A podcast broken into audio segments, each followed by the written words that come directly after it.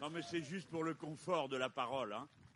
Soyez sérieux, gardez-le, puisque c'est la convention qui est passée aussi bien avec euh, l'Amérique, avec euh, l'État, la préfecture, que nous respecterons les règles, donc on les respecte. Il y en a qui croient qu'être insoumis, c'est être contre toute règle, mais ils n'ont rien compris.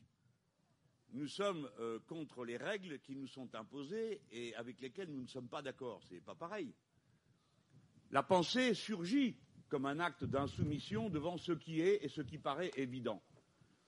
Si bien que l'insoumission est d'abord une manière d'être et un acte de philosophie euh, intime.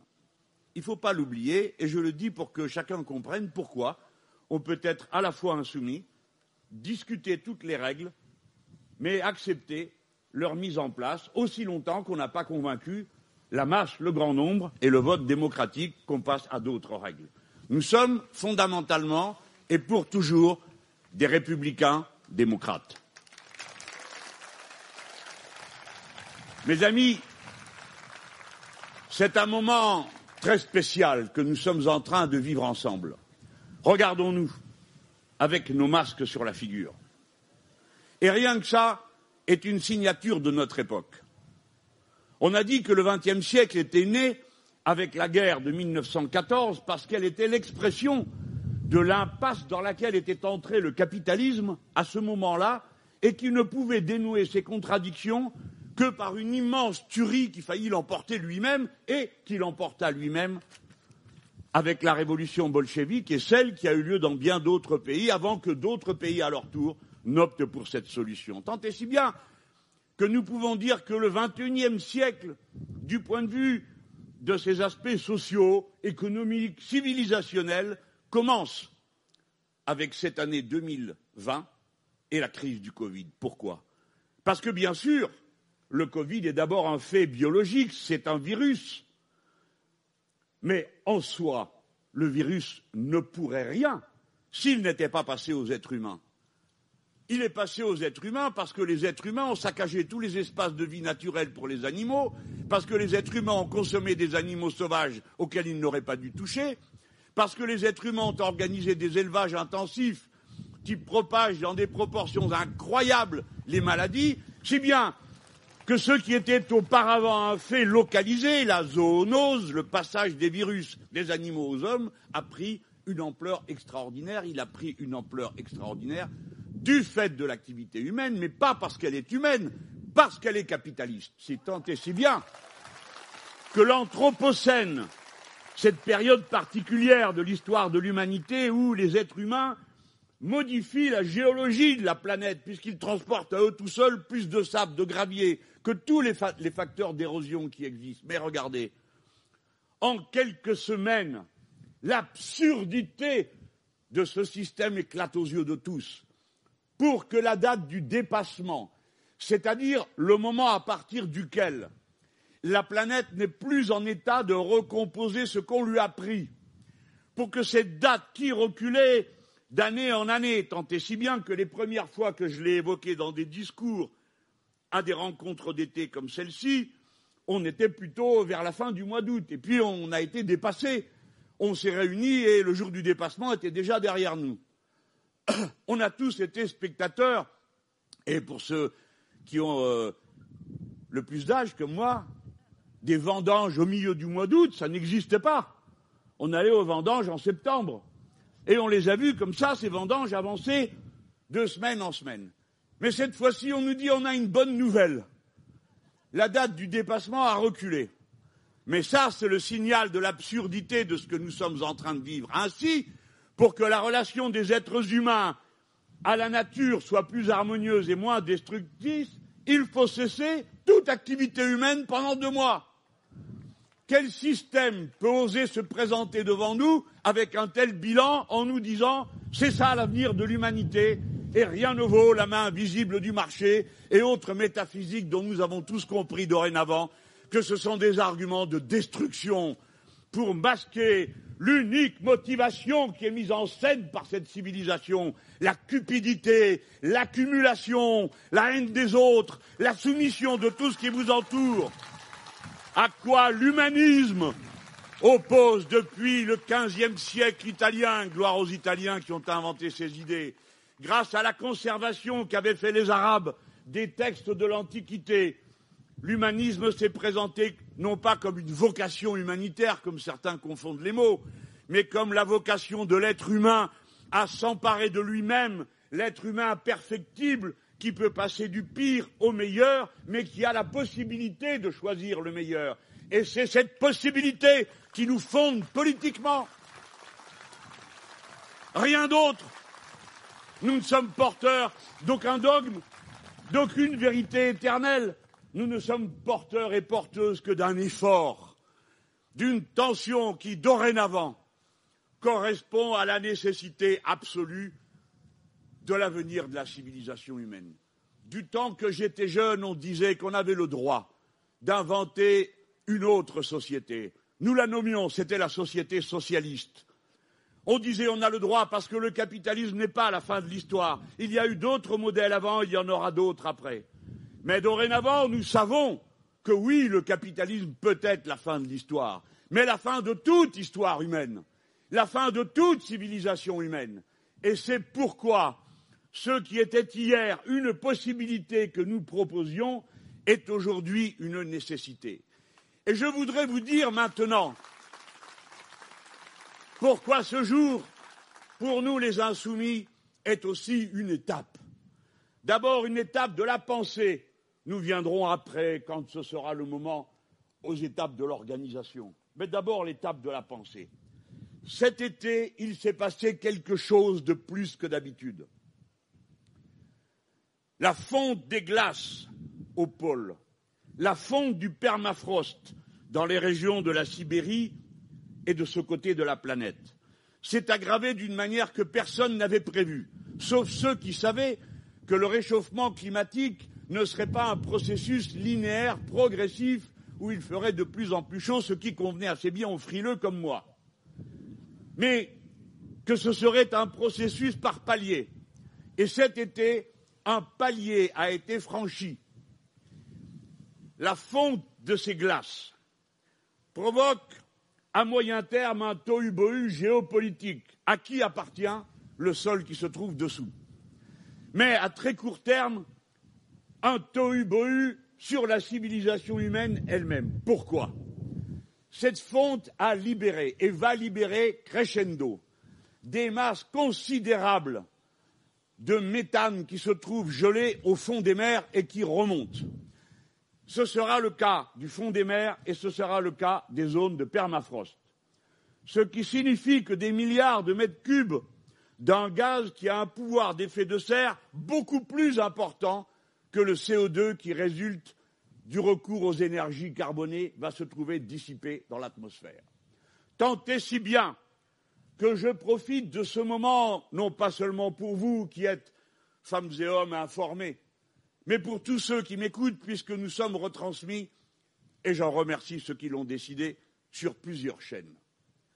Maintenant, les gens, sachez ceci, quoi que nous fassions, le changement climatique est irréversible. Et il faut donc que la société humaine tout entière s'organise pour faire face aux situations de détresse multiples compte tenu du monde dans lequel nous sommes que cette situation va faire surgir. Et maintenant, vous êtes préparés à le comprendre.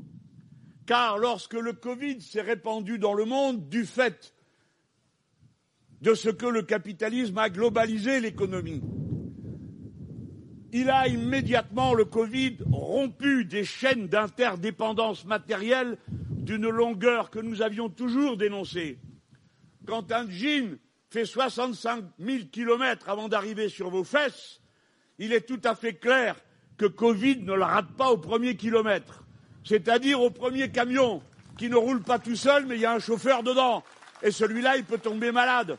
Et ensuite, il s'arrête. Les chaînes d'interdépendance sur lesquelles repose la production et la satisfaction des besoins qui sont les vôtres certains sont artificiels, mais d'autres sont fondamentaux, vont être brisés.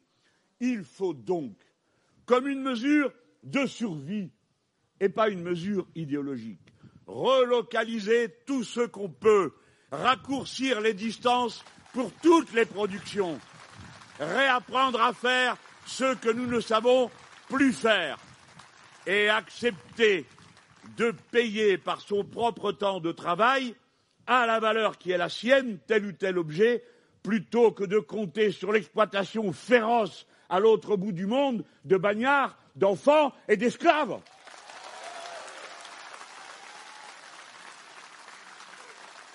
Et ceci est une grande modification du cours stratégique de la ligne révolutionnaire des insoumis.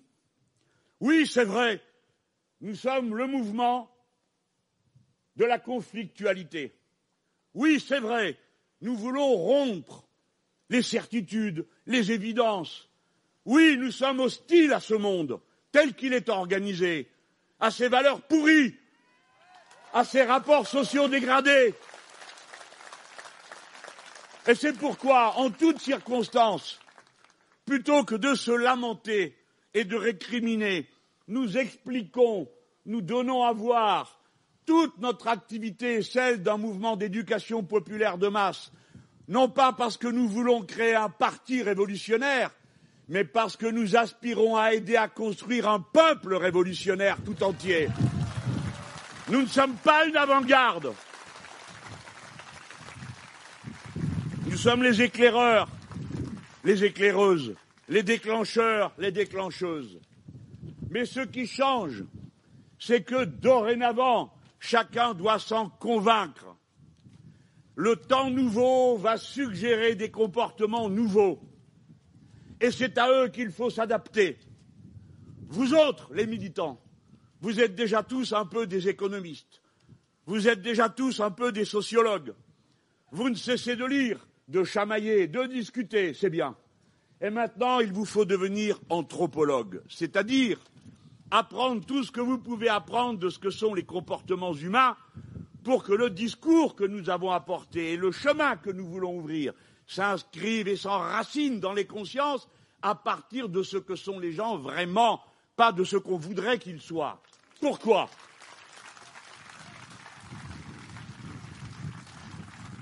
Ce qu'il s'agit de faire naître, c'est ce que l'observation nous a appris à distinguer. Quand ça va très mal, quand c'est la panique, les puissants se disent toujours la même chose. Ah, ils sont dans la panique, envoyons la troupe pour éviter les vols, les viols et les pillages. Et que se passe-t-il en réalité? Comme on a pu l'observer en Louisiane il y a tantôt une décennie, ou bien au Liban il y a de cela quelques jours. Lorsque les groupes humains sont fracassés par une catastrophe, leur premier réflexe, c'est la solidarité et l'entraide. Ceci est le fond précieux, l'énergie sur laquelle il s'agit pour nous de construire un futur pour la patrie, une suite à la grande révolution de 1789, la révolution citoyenne le renversement des rapports déments que le capitalisme a introduits dans la société humaine ne viendra pas de je ne sais quelle vérité révélée, mais de l'implication profonde dans les mécanismes d'entraide et de solidarité. Regardez bien ce qui se passe autour de vous. Regardez bien, vous le savez, vous autres qui êtes là en face de moi avec vos masques parce que vous en étiez pendant ces deux mois que pendant ces deux mois, tandis que les puissances épuisaient en bavardages contradictoires, le masque ne sert à rien, le masque sert à quelque chose, nous ne savons rien faire, nous attendons que les Chinois veuillent bien nous donner des masques, bla bla bla bla. Pendant ce temps-là, une partie de notre peuple ne savait plus comment faire pour éduquer ses gosses. Une partie de notre peuple ne savait plus comment faire pour s'alimenter. Et vous avez été un mouvement politique utile c'est-à-dire que vous vous êtes mis au service des associations humanitaires qui organisaient cette rescousse, et quand vous ne les connaissiez pas, vous les avez créées vous-même, et je vous en dis bravo. Continuez à être ce mouvement utile au peuple. L'entraide, la solidarité, si bien décrite par l'anthropologue Pablo Servigne dans son livre L'entraide que je vous recommande de lire.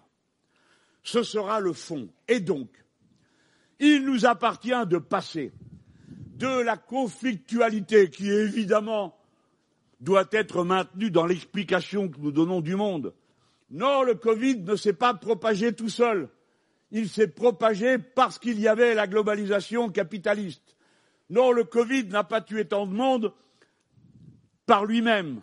La carte de la mort est aussi la carte de la pauvreté et de la misère. Et cette superposition, cette intersection a une signification politique comme la plupart des superpositions et des intersections. Elle fonctionne comme un acte de dénonciation de ce système.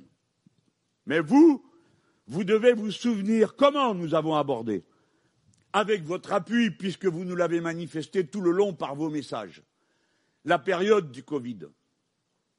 D'aucuns ont fait le choix, tous les matins, de se lever pour jeter des pierres sur les membres du gouvernement. Quant à nous, on s'est dit, pour ce qui est de jeter des pierres, apparemment, il y a foule. Mais pour expliquer comment se sortir de ce, de ce merdier-là, pardon, de cette mouise, il faut parler bien parce qu'après on donne des mauvais exemples aux petits et il ne faut pas dire les gros mots. Donc il y a des petits qui nous écoutent. Hein. Et vous avez remarqué ça. Hein. il y en a des paquets à 10, 12 ans, ils ont des idées politiques comme nous, il fallait en avoir 20 pour en avoir les mêmes. Hein. Donc je fais attention. Ce qui est important, c'est de montrer comment on sort. Et là, tout d'un coup, apparaît quelque chose de fascinant. Comment on en sort? On leur a dit pendant l'épisode du Covid-19. Premièrement, réquisitionner. Puisque vous nous dites qu'il nous faut des masques, puisque vous en avez demandé aux Chinois. Quoi? On n'est pas capable, dans ce pays, de fabriquer des masques en tissu Et je me rappelle d'une période où on disait Ah ben la mondialisation, c'est très bien, nous on va faire les ordinateurs et les Chinois vont faire les ombrelles. Pour terminer, ils font et les ombrelles et les ordinateurs, et nous, on fait même pas les masques. Alors je dis merci aux Chinois qui nous ont envoyé des masques. Et pendant que j'en suis à dire merci, quand on ne sait plus rien faire de ce qui compte et qui doit être fait, j'en profite pour remercier ceux qui sont venus à la rescousse. Et je dois vous dire que des fois, on avait un peu honte. Alors merci aux médecins cubains qui sont venus en Italie et qui sont venus en France. Parce qu'à la Martinique, c'est eux qui sont venus nous aider. Et Monsieur Macron, ses séides et ses supporters feraient bien de commenter comme ils sont en train de le faire sur leur tweet actuellement, de se souvenir que ce n'est pas moi qui ai fait venir les médecins cubains en Martinique, mais lui, que ce n'est pas moi qui est le titre de coprince d'Andorre avec l'évêque de Céo des Urgel, mais c'est lui, et c'est lui qui a fait venir les Cubains à Andorre. Alors je crois que peut-être dans cette circonstance, ils vont s'associer à nous pour dire merci à Cuba, et si Cuba est socialiste, ça la regarde. Nous avons dit réquisition il y a 2300 entreprises du textile dans ce pays. On peut réquisitionner. D'ailleurs, comme le pouvoir politique avait la crainte de la dynamique des mots, lorsque nous avons parlé de réquisition à l'Assemblée nationale, on nous répondait vous voulez tout nationaliser. Mais on n'a pas dit qu'on voulait tout nationaliser. On était en train de répondre à une question concrète. Comment on se tire de là Pour ça, réquisitionner pour qu'il y ait des masques. Et il s'est produit cette chose incroyable c'est que le gouvernement ne faisait rien parce qu'il avait peur de la suite dans les idées. Si on réquisitionne aujourd'hui, peut-être que demain, il faudra réquisitionner aussi. Ah, vous avez compris ça. Ça s'appelle la transcroissance. Et ensuite, on a dit, il faut nationaliser les entreprises qui sont réputées en faillite, mais qui gardent le savoir-faire pour produire les objets dont nous avons besoin pour affronter la pandémie. Je n'ai pas entendu une personne dans le pays venir me dire tu exagères. J'ai entendu le pouvoir dire que non, on ne nationaliserait pas tout. Mais on n'a pas demandé de tout nationaliser, je le rappelle. Mais ça porte un nom, ce qu'on veut nationaliser. Luxfer, Pharma. Luxfer qui produit les machines dont on a besoin, les meilleures bouteilles à oxygène les plus légères, qui, comme elles dominaient le marché, étaient les mieux placées dans les différents endroits où on utilise de telles bouteilles. tandis que celles qu'on a dû faire à côté, et je remercie ceux qui les ont fait, n'étaient pas adaptées, si bien qu'il fallait non seulement fabriquer des bouteilles, mais en plus des adaptateurs. Tout ça en improvisant et sans aucune coordination. Alors il s'est passé cette chose incroyable. J'ai appelé Roux de Bézieux au MEDEF.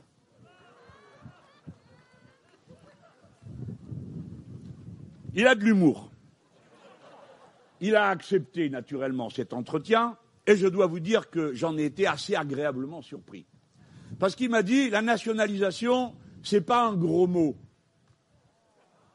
Tout va bien. Bon, il fallait respecter une certaine civilité. Donc je lui ai pas dit oui, vous, je vous connais, vous êtes pour nationaliser les pertes et puis pour euh, privatiser les profits. Je l'ai pas dit. Mais je pense qu'il l'a entendu quand même. Parce qu'il est fin. Mais on parlait de choses sérieuses, c'est-à-dire du danger que courait notre peuple. Et dans ce moment, je vous le cite, non pas pour évoquer je ne sais quelle entente ou accord, etc., pour dire qu'on pouvait parler ensemble. Parce que l'un et l'autre, en tant qu'être humain, on était conscient du fait qu'on était dans un grand risque et qu'on ne savait pas où on allait. Tant et si bien que je lui dis, mais puisque l'autre ne veut rien faire, auto-réquisitionnez-vous. Et il me dit, mais monsieur Mélenchon, vous a pas attendu. En effet, un certain nombre de lignes de production du textile ont été réorganisées pour produire des masques.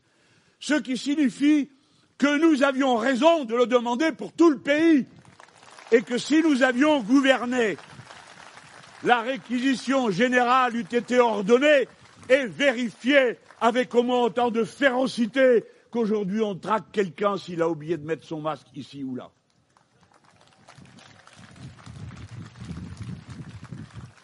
Ces trois exemples, réquisition, nationalisation, planification, sur laquelle je vais revenir, vous montrent comment les idées qui sont les nôtres, qui ne sont pas des dogmes, qui ne sont pas des vérités révélées, peuvent cheminer dans les consciences. La radicalité dont nous sommes porteurs est une radicalité concrète. Si quelqu'un connaît une meilleure méthode pour sauver la masse de la population, les femmes et les hommes qui travaillent et produisent toute richesse, les plus absurdes comme les meilleurs et demain peut-être que les meilleurs. Le premier acte à poser est celui de la protection des personnes. L'humain d'abord, comme disait notre programme. Tout le reste, on saura le refaire, le reconstruire, le réorganiser s'il le faut. Mais les personnes humaines sont irremplaçables, contrairement à ce que dit l'adage.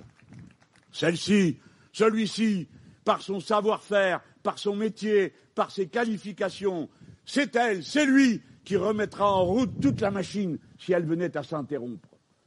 La radicalité concrète, appuyée sur la volonté d'entraide et de solidarité, voilà la ligne constructive que nous allons mettre en œuvre et que j'appelle la ligne des causes communes. Nous proposons non pas d'autres partis, c'est secondaire, c'est des fois nécessaire. Nous proposons à notre peuple des causes communes et nous nous en remettons à lui de la décision, car il va décider par ses bulletins de vote. Et nous lui disons, sans aucune dissimulation, que notre parti pris est le suivant le système du néolibéralisme et le capitalisme qui l'anime ont failli et on ne fait pas de compromis avec un système failli qui vous met en danger mortel. Tant et si bien. Tant et si bien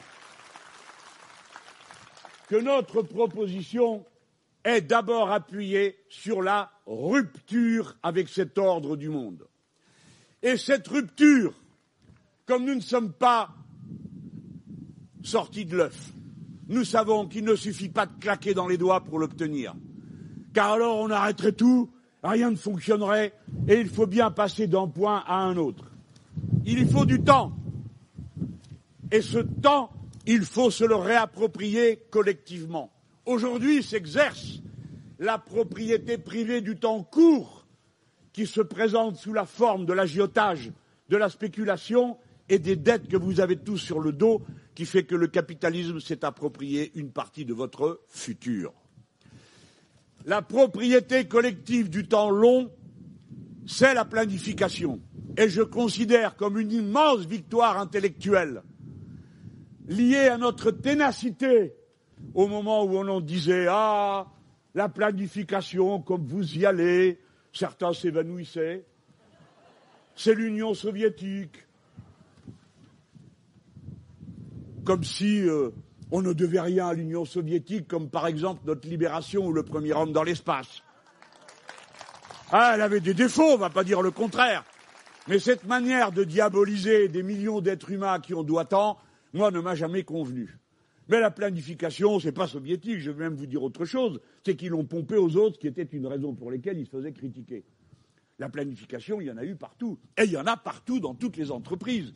Et les entreprises qui ont des chaînes d'interdépendance longues, ils appellent ça des chaînes de valeur. Nous, on appelle ça chaîne d'interdépendance. Ah oui, il vous manque un boulon, il est fait là-bas, euh, la vis, elle est là, le camion, il est là. Bon. Eux aussi, ils planifient, parce que s'ils ne planifiaient pas, ils ne produiraient rien du tout. La planification est revenue dans le débat public comme une nécessité. On a dit que ce serait M. Bayrou. C'est la première fois que je vois une chose pareille. On annonce une chose, et puis elle n'a pas lieu, puis elle aura peut-être lieu, et peut-être que ce sera M. Machin. De quoi va-t-on discuter? Nous ne savons rien. Mais par a priori, nous ferons ce qu'il faut pour que l'idée ne soit pas ridiculisée et donc, il faudra, s'il le faut, donner le coup de main. La planification, c'est la propriété collective du temps long. Parce que quand vous planifiez, vous décidez de quoi demain sera fait. Et pour décider, ça met en cause la nature de la structure de décision. Quant à nous, nous ne croyons pas que la planification doit être le résultat de la pensée de l'État. Bien sûr, l'État doit intervenir. Bien sûr, il doit être l'agent au service de la décision de la volonté générale, c'est-à-dire des assemblées. La planification doit résulter d'une immense concertation qui ne se confondra pas avec les bavardages du grand débat organisé par le président Macron, dont tout le monde sait qu'ensuite tous les papiers vont aux archives départementales sans que personne les ait. C'est l'occasion de revivifier la démocratie en France en lui donnant son sens et son contenu. La démocratie, ce n'est pas le bavardage. C'est le pouvoir des citoyens qui décident. Et pour décider, il faut qu'ils sachent dans quelle direction ils vont. Si bien que la planification doit s'appuyer sur toutes les assemblées délibérantes du pays, à condition bien sûr que celles-ci soient représentatives réellement du peuple. Et peut-être qu'on y adjoigne des personnes ici et là qui n'ont pas forcément été élus et qui peuvent être tirés au sort. Pour notre part, nous ne craignons rien. M. Macron a tiré au sort 150 personnes. Nous n'en connaissions aucune. Et ces 150 personnes ont fait une convention citoyenne qui est arrivée à toutes sortes de conclusions. Alors nous, nous les avons pris au sérieux, on les a étudiées. Et on découvre que 150 personnes prises au hasard décident à 90% ce qui est déjà dans le programme L'avenir en commun. Nous, nous n'avons pas peur de l'intelligence populaire. Nous n'avons pas peur. La planification doit être donc ce puissant mouvement du haut et du bas concourant à la définition des besoins du pays. Tout doit être planifié de manière à ce que tout soit replacé sous le contrôle, plus ou moins lourd, du collectif des citoyens. Les causes communes alors éclateront au grand jour et on verra qu'elles sont d'une radicalité concrète qui met au pied du mur le système capitaliste qui n'est pas capable de prendre la relève de l'esprit public, des services publics, comme toute la situation du Covid 19 l'a démontré. Ils ont cru pendant des années qu'en fermant les hôpitaux publics, les structures privées prendraient le relais et qu'on aurait à la fois le beurre et l'argent du beurre, c'est-à-dire les soins à la maladie et les profits. Eh bien non, à échelle de masse, il faut choisir. Et nous avons choisi, c'est les soins pour tout le monde. C'est l'égalité. Et ce n'est pas le profit. Tant et si bien que cela m'amène à une première conclusion quant au changement stratégique. Des causes communes comme aboutissement de la conflictualité. Ça ne va pas, c'est de la faute de machin, mais ça ne suffit pas de le dire. Il faut dire voici ce qu'il faut faire et comment nous comptons le faire, qu'est-ce qu'on vous propose de faire et vous-même comment voyez-vous? Ça, c'est le mécanisme des causes communes. Alors, je le dis parce que ça va animer toute la stratégie que nous allons mettre en œuvre pour les élections présidentielles qui arrivent, parce que c'est la seule élection qui compte dans ce pays, et que tout le monde le sait, au point que les gens ne vont pas voir les autres, ce qui est une catastrophe pour nous à chaque fois. Alors je préfère le dire pour ceux qui commentent à chaque fois. Oui, c'est vrai, les insoumis sont incapables de gagner des élections sans le peuple. Il y en a d'autres qui y arrivent, mais pas nous. Et au demeurant, nous, nous sommes capables, à chaque fois, de remettre notre tête sur le bio pour dire mais bon sang, bougez-vous, venez, faites-le, de nous effacer derrière les structures d'auto-organisation populaire comme nous l'avons fait dans les élections municipales avec un certain succès, parce que je pourrais faire la liste des villes sans lesquelles on ne gagne pas sans les insoumis. Mais je ne la fais pas. Vous savez pourquoi? Par respect pour ceux qui s'étaient alliés avec nous, par respect pour l'indépendance de ceux qui ont fait cause commune avec nous à ce moment-là, à la condition qu'ils soient respectés. Eh bien, je tiendrai notre promesse collective. Nous ne tirons pas le tapis à nous nous.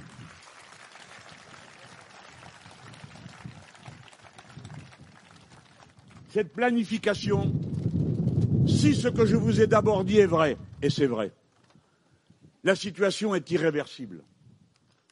Alors, si je retrouve ma fiche, ça va aller encore mieux. Voilà. Je plaisante pas sur ces sujets il va falloir se mettre au boulot. Si vraiment le changement est irréversible, alors le niveau des mers va monter dans les deux ou trois décennies qui arrivent. Vous ne pouvez pas attendre la dernière minute pour faire face. On connaît des peuples qui ont dû, par la force des choses, attendre la dernière minute. Et c'est toujours une catastrophe. Regardez ce qui s'est passé tant de fois au Bangladesh. Voyez cette ville en Inde qui est inondée tous les six mois et où, pour finir, l'action publique a consisté à apprendre à nager aux gens. Oui, mais quand on en est là, c'est que tout le reste a foiré. Et moi, j'estime que, compte tenu du niveau de développement et des moyens matériels dont nous disposons, on doit pouvoir faire mieux. Alors, il faut que vous sachiez que 1 million 400 000 personnes vivent trop près des côtes et qu'elles devront être déplacées. Et que mieux vaut s'y mettre maintenant, en réfléchissant à ce qu'on fait que d'attendre la dernière minute. Que maintes centrales nucléaires, dont l'une située à l'intérieur d'une rivière, d'un fleuve, se trouveront mécaniquement exposées, qu'on soit pour ou qu'on soit contre, à supposer qu'un tel débat est en sens, le nucléaire. Il va falloir la déménager. En plus du reste, que les lignes électriques du pays, qui sont à ciel ouvert, sont étudiés pour résister à des vents qui soufflent à 170 km heure. Et qu'après cette violence-là, tout tombe par terre. Et que si ça tombe par terre, il n'y a plus d'énergie pour des millions et des millions de personnes. Déjà, on a commencé à enterrer les lignes. Mais au rythme auquel on est aujourd'hui, il y en a pour 300 ans à finir ce travail. Nous n'avons pas 300 ans devant nous. Par conséquent, il faut planifier et se mettre au boulot maintenant. Et nous avons besoin que des milliers de gens s'y mettent. Nous avons besoin que les populations qui seront déplacées du bord de mer le fassent dans des conditions décentes, en ayant leur logement, en retrouvant le travail dont ils ont besoin.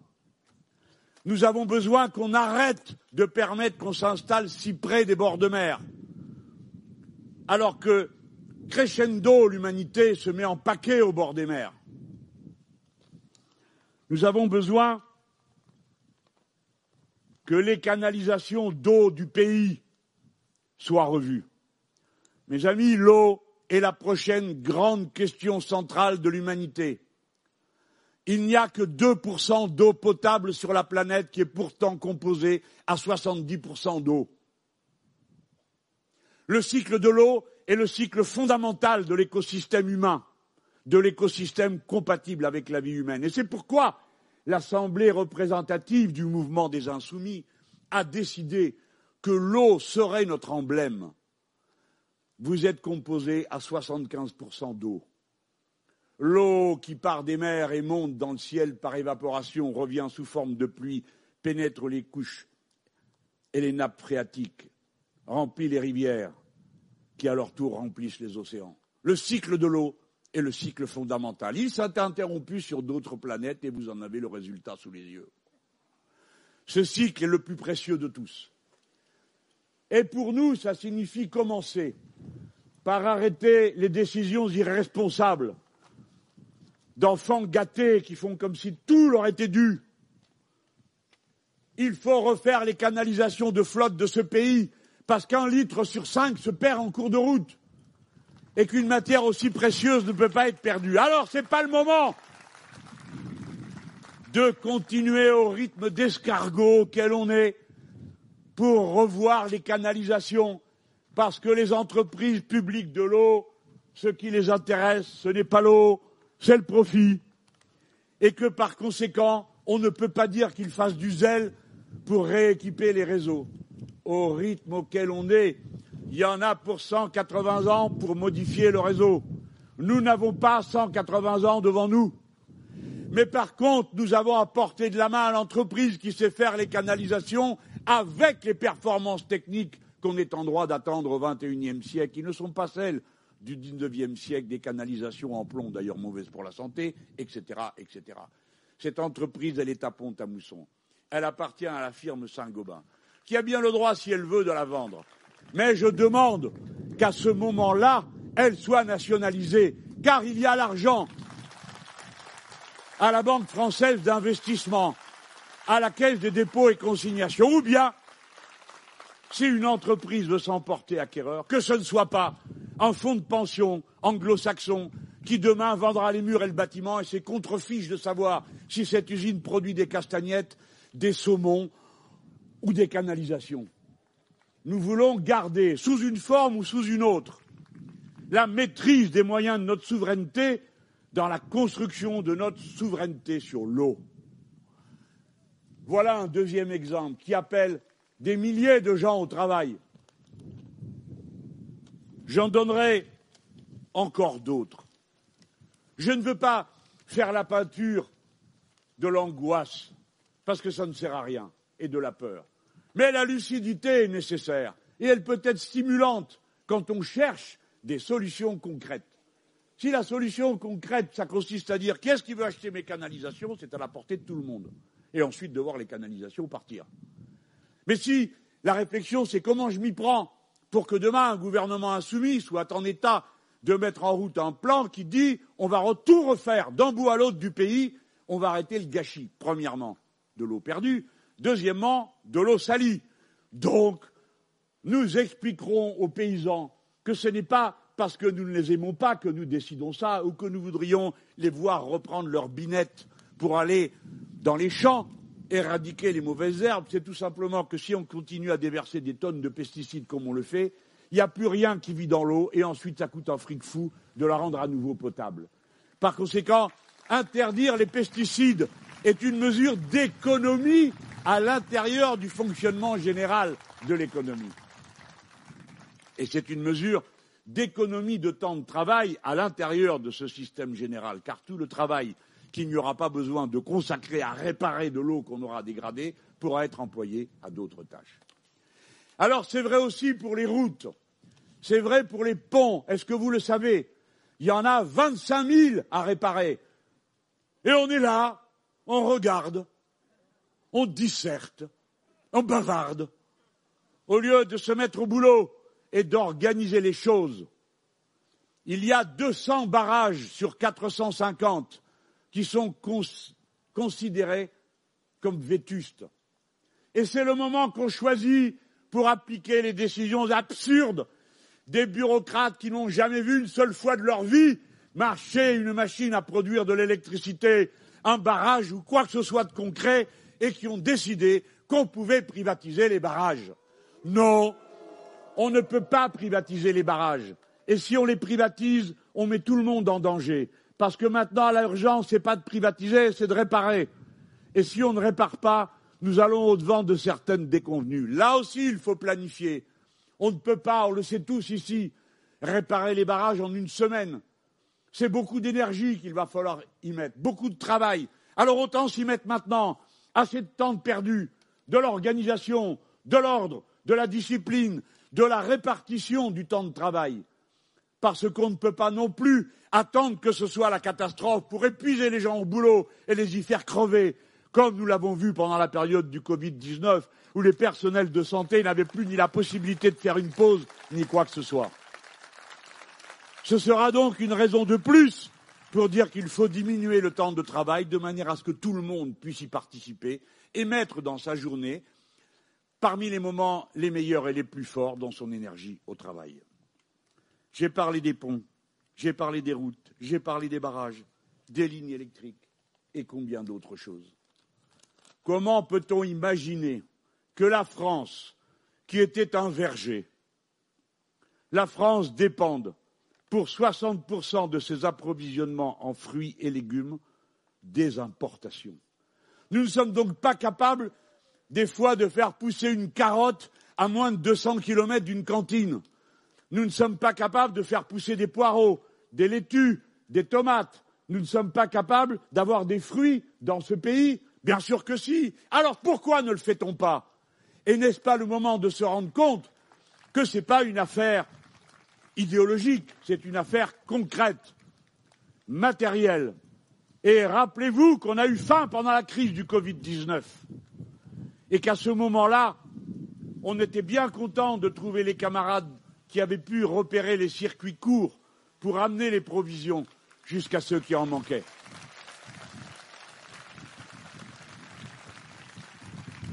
Je vous ai parlé donc de l'état d'urgence technique qui résulte de la situation irréversible du changement climatique. Mais viennent avec aussi des états d'urgence qui sont sous nos yeux. Monsieur Macron, Monsieur Castex, la dernière fois, vous pouvez dire on n'était pas au courant. Et qu'est-ce que vous avez prévu pour le cas où il y a une deuxième vague de la pandémie? Est-ce qu'il y a les masques, les surblouses, les machines pour vérifier qui est malade et qui ne l'est pas? Est-ce qu'on a les réanimateurs? Est-ce que vous avez prévu ça? Ou bien est-ce qu'une fois de plus, vous comptez sur les miracles du marché et l'oubli et le matraquage médiatique pour faire oublier aux gens quelle est leur condition d'existence réelle Et puis, puisque la rentrée arrive, l'école, mes amis, c'est le lieu qui par-dessus tout planifie. Est-ce que vous vous rendez compte que quand un gamin rentre à l'école, on le forme et on le prépare à ce fait que 12 ans ou 13 ans plus tard, il passera le baccalauréat? Et par conséquent, les petits qui nous arrivent là, qui rentrent à l'école, c'est les bacheliers de 2032. Si bien que le retard qu'ils ont pris, ils ont pris du retard. Car l'enseignement en ligne, bien sûr, les profs ont fait ce qu'ils pouvaient. On a beaucoup innové, beaucoup amélioré les techniques. Mais ce n'est pas pour rien qu'on fait des classes en présentiel. Parce qu'il nous faut des êtres humains dans le contact avec les jeunes êtres humains. Là aussi, allez voir ce que la sociologie et l'anthropologie vous apprennent. Les petits que vous privez de contact humain, ceux que vous mettez en rang devant une télévision et qui suivent, ils sont privés de ces apprentissages qui fondent la société. Il y a 400 façons de se dire bonjour. Si vous n'en connaissez aucune, parce que vous regardez des écrans et que vous n'êtes jamais confronté vous-même au besoin de choisir de quelle manière on dit bonjour à son papa ou à sa maman, à la personne qu'on croise dans l'escalier, au monsieur qui conduit le bus ou à son instituteur. Alors, vous êtes en voie de déshumanisation parce que vous ne connaissez plus rien aux codes qui vous permettent de vous humaniser.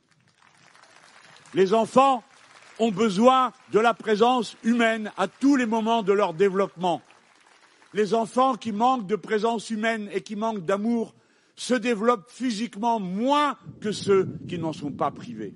Alors, s'il y a eu du retard de prix, il faut que la génération des bacheliers de 2032 soit préparée dès maintenant et que donc on rattrape le retard j'appelle à la rescousse des enseignants, qu'ils aient autour d'eux des assistants qui soient recrutés parmi la jeunesse des facultés, qui emploierait plus utilement son temps en se mettant aux ordres d'un enseignant pour aider à l'éducation des enfants qu'à aller faire des petits boulots qui les exténuent et les empêchent de travailler correctement.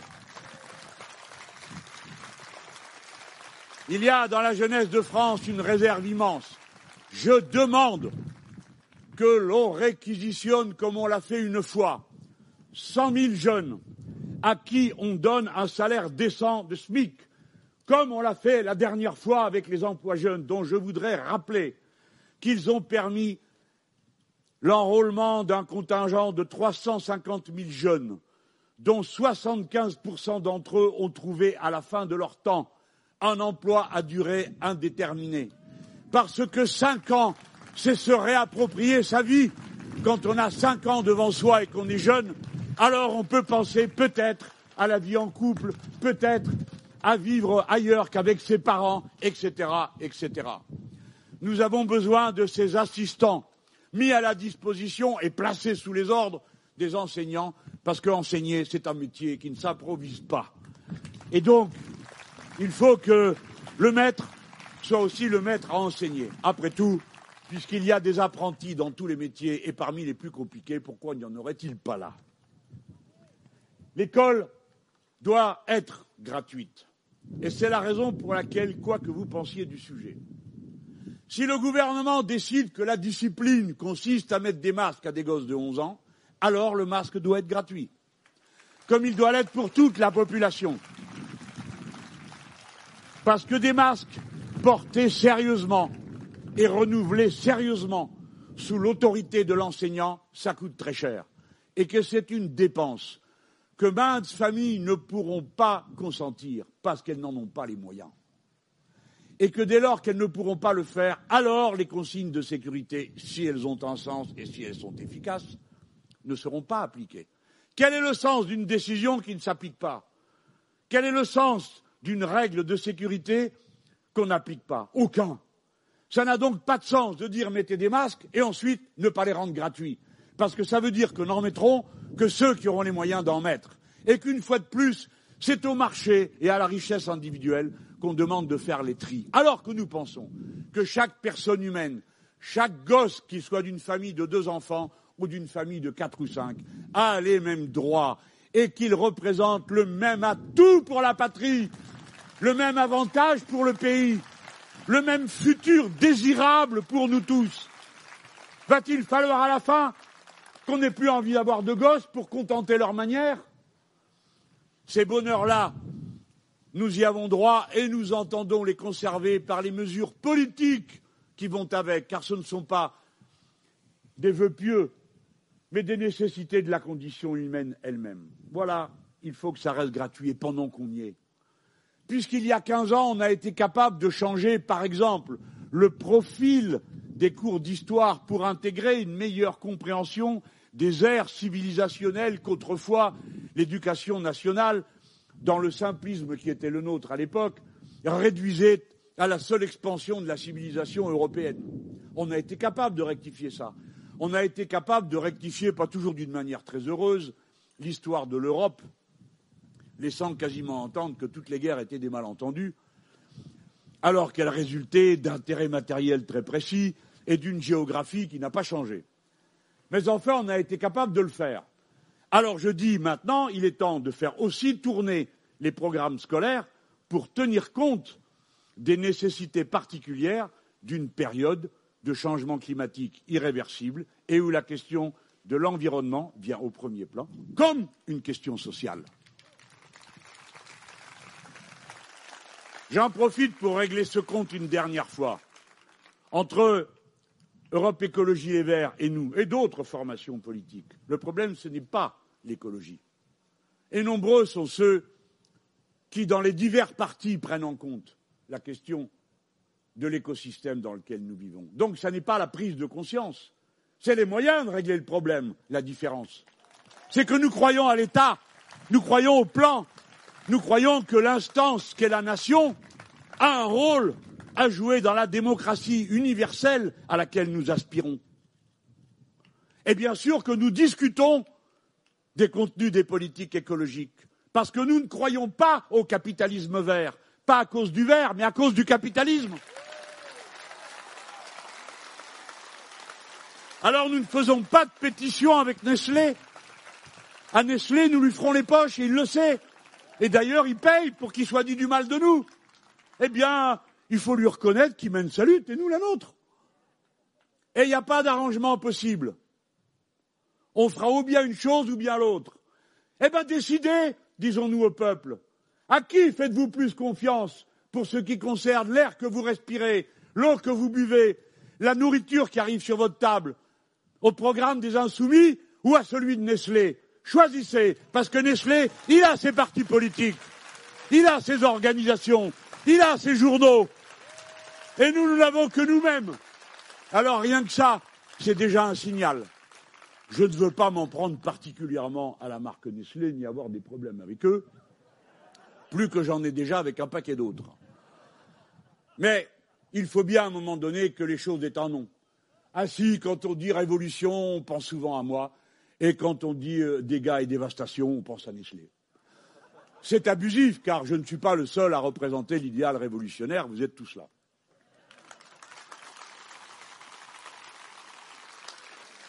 Enfin, il y a cette rentrée, cet état d'urgence scolaire, je viens de le décrire succinctement, et il y a évidemment un état d'urgence sociale. Et ceci, mes amis et camarades, modifie aussi nos comportements. Il y aurait une indécence, un ridicule absolu à se chercher les poux dans la tête sur la manière de désigner un candidat à l'élection présidentielle pendant que des millions de gens meurent de peur de se demander s'ils vont trouver du boulot, s'ils vont pouvoir payer leur loyer, si est-ce qu'il y aura encore de l'eau qui coulera au robinet, parce qu'il y a des coupures partout. Je ne le dis pour montrer du doigt personne. Je le dis pour que chacun d'entre nous investisse la mission particulière qui est celle du sens des responsabilités des insoumis, qui sont des républicains, qui sont des démocrates et qui sont les agents de l'intérêt général. L'intérêt général, ce n'est pas un thème de discours, c'est une pratique personnelle. L'humanisme, ce n'est pas un thème de discours, c'est une manière de regarder la vie avec les autres. Alors il faut aussi parfois parler à bon escient avec le respect qui est dû aux autres, c'est-à-dire le respect de leurs préoccupations, de ce qui compte pour eux, et des réponses concrètes qu'on y apporte. Alors à cette rentrée, nous ne pouvons pas accepter qu'on continue à gaver d'argent par des plans de relance qui n'en sont pas, des entreprises qui ensuite se gavent de dividendes. Nous ne pouvons pas accepter que la première fortune du pays ait reçu 27 centimes d'euros par euro dépensé par l'État pour aider ses entreprises, ait reçu à titre personnel 27 centimes de dividendes. Ça ne peut plus continuer. On ne peut pas continuer à jeter l'argent à l'étourdi, comme par exemple on le fait quand on donne 5 milliards à l'industrie automobile et où le président de la République se transforme en marchand de voitures et vient à la télévision vous exprimer quelle prime vous aurez si vous achetez celle-ci plutôt que celle-là, etc., qui jette des milliards par la fenêtre alors que 17% seulement des véhicules qui vont être vendus sont produits en France. Nous ne pouvons pas accepter qu'on donne et donne et donne encore à l'industrie aéronautique sans qu'aucune contrepartie ne soit exigée dans le maintien des emplois ni de reconversion, car c'est le moment de reconvertir toute une série d'activités pour changer ce qu'ils font et changer comment ils le font, car bien sûr, il y aura encore des véhicules autonomes demain et aucun d'entre nous n'a l'intention d'y renoncer. Bien sûr, sans doute, il y aura encore des avions demain, mais il faut que ce soit dans d'autres conditions. Et la jeunesse de ce pays est prête. Elle l'a dit, j'ai vu cette pétition par 350 jeunes ingénieurs disant on peut faire autrement et on sait comment faire. Alors à eux, je leur dis, ici, il y a un mouvement politique qui vous ouvre la porte et vous dites faites-le si vous savez comment on change tout ça. On ne vous demande pas de prendre une carte, on ne vous demande même pas de voter pour nous, mais faites-le. Et si demain nous sommes au pouvoir, vous le ferez, parce qu'on vous donnera la possibilité de le faire. Jeunes gens, ce pays dépend de vous. Et c'est le moment de vous emparer de ce qui compte, c'est-à-dire de cette capacité de tout changer de fond en comble. On doit tout changer de fond en comble. Voilà la ligne sur laquelle nous sommes. Et pour cela, il faut y aller. Alors, il y a l'urgence, il y a l'immédiat. Alors, on a parlé évidemment de la diminution du temps de travail, c'est-à-dire travailler moins pour travailler tous. Mais si on peut, c'est quand même formidable, non? Qui a décidé que le travail salarié était l'unique horizon de la vie humaine? Du travail, c'est toute la journée. Vous vous levez, vous faites le café, vous préparez ci, vous préparez là, c'est du travail, mais ce n'est pas du travail salarié. Alors, toute la vie serait réduite à l'importance du travail salarié. Et le travail salarié, plus il dure, plus le profit s'accumule. Pas parce qu'on travaille plus longtemps, mais parce que c'est les mêmes. Et que si vous en mettez un autre, eh ben, il faut partager la richesse produite entre plus de monde. Eh bien, nous sommes d'accord pour partager la richesse produite entre plus de monde. C'est même le fondamental des idées qui nous mènent et dont nous sommes les héritiers depuis un siècle. La réduction du temps de travail est le bénéfice que le peuple tout entier doit retirer de ses efforts pour s'éduquer, pour améliorer les machines et les moyens de les faire fonctionner. La quantité de travail nécessaire a été divisée par trois au cours du siècle passé pour une production qui elle-même a été multipliée par quatre. Par conséquent, vous avez le droit, les gens, à ce temps de travail qui ne vous sera plus imposé. Hier, on parlait avec le secrétaire général de la CGT. C'est la première fois qu'on en accueillait un dans nos rencontres et nos amphis. Et on était content qu'il soit là. Ah, ça ne fait pas de lui un militant insoumis ni un dirigeant. Et inversement, ça ne fait pas de nous non plus euh, des gens qui sommes sommés d'appliquer ses idées à lui. Mais c'est normal qu'on ait contact avec les grandes organisations, et à nos yeux, celle-ci est la première, de celles qui, sur le terrain, avec Sud et avec d'autres, organisent la résistance. J'ai bien dit la résistance, pas la parlotte. Eh bien, on parlait de cette diminution du temps de travail. Et tous les deux, on se faisait la réflexion alors moi, je suis plus vieux que lui. Je suis plus vieux que pas mal de monde. J'ai commencé, j'étais le plus jeune. Ça me fait tout drôle maintenant. Et je lui disais, quand on avait le programme commun et qu'on allait voir les gens, et on leur disait la retraite à 60 ans, alors ils disaient, ah c'est bien, vous êtes jeune, vous y croyez, mais ça ne sera pas pour nous, parce que tout le monde avait eu son père, sa mère crevé au boulot, hein, mort euh, des accidents du travail, des maladies professionnelles, qu'on ne savait pas que ça existait, etc., etc., etc. Et puis on a fait la retraite à 60 ans. Et aujourd'hui, quand on dit la diminution du temps de travail, on entend les mêmes choses. Beaucoup doutent dans nos rangs. Ah, est-ce que ça va être possible, Jean-Luc Tu comprends, c'est difficile. Alors il faut faire un peu des cours d'économie politique, c'est normal, on est là pour ça, pour expliquer pourquoi c'est possible. Qu'il y a dix fois de quoi faire fonctionner tout ça. Mais qu'évidemment, si vous le prenez en examinant seulement une petite entreprise où il y a trois compagnons, vous n'y arrivez pas.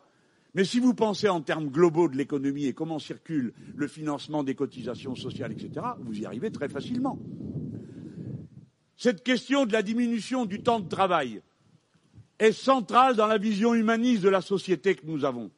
Nous ne sommes pas d'accord pour dire que tous les progrès qui ont été faits doivent être exclusivement destinés à l'enrichissement du capital. Ces progrès doivent être mis au service de l'enrichissement de la vie de l'humanisation du contenu de la vie humaine. Ça veut dire toutes les choses que les autres considèrent comme dérisoires. Jouer de la musique, faire de la peinture, lire de la poésie, se balader, ne rien faire.